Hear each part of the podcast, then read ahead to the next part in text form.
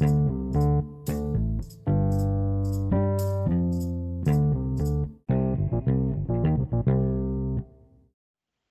¿qué tal? Yo soy Ana Mariana, la que te saluda cada mañana, y nos encontramos en la cápsula de cada lunes. ¿Sabías qué?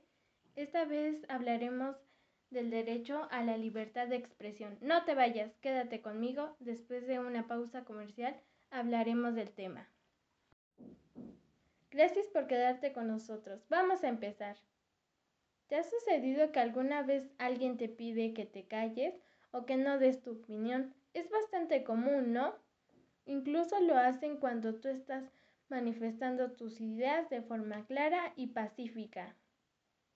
Pues, ¿qué crees? Eso no debería de ser, porque tú tienes la libertad plena para expresarte. ¿Lo sabías?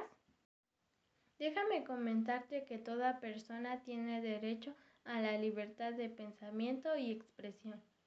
Es decir, tenemos derecho a buscar, recibir y difundir información e ideas, ya sea de forma oral, por escrito o también a través de las nuevas tecnologías de información. Esto incluye que no se puede restringir este derecho de expresión a nadie y tampoco por ningún motivo encaminado a impedir la comunicación y la circulación de ideas y opiniones. Es decir, nadie tiene el derecho de pedirte que te calles cuando estás manifestando una idea. Muy bien, vamos recapitulando. Toda persona tiene derecho a la libertad de opinión y expresión. Este derecho incluye no ser molestada a causa de sus opiniones, investigar y recibir informaciones y opiniones y difundirlas, sin límites de fronteras, por cualquier medio de expresión.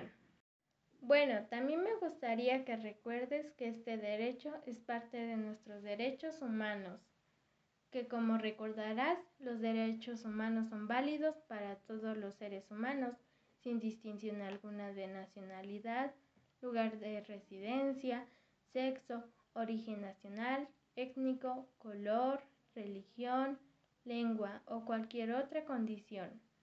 Todos tenemos los mismos derechos humanos sin discriminación alguna. En otras palabras, todos tenemos todos podemos expresarnos. Sí, oíste bien. Todos, incluso aquellos que te caen mal. Estos derechos son interrelacionados. Es decir, el avance de uno facilita el avance de los demás. Son interdependientes. Es decir, que ejerzas uno de estos derechos no quiere decir que renuncies al otro.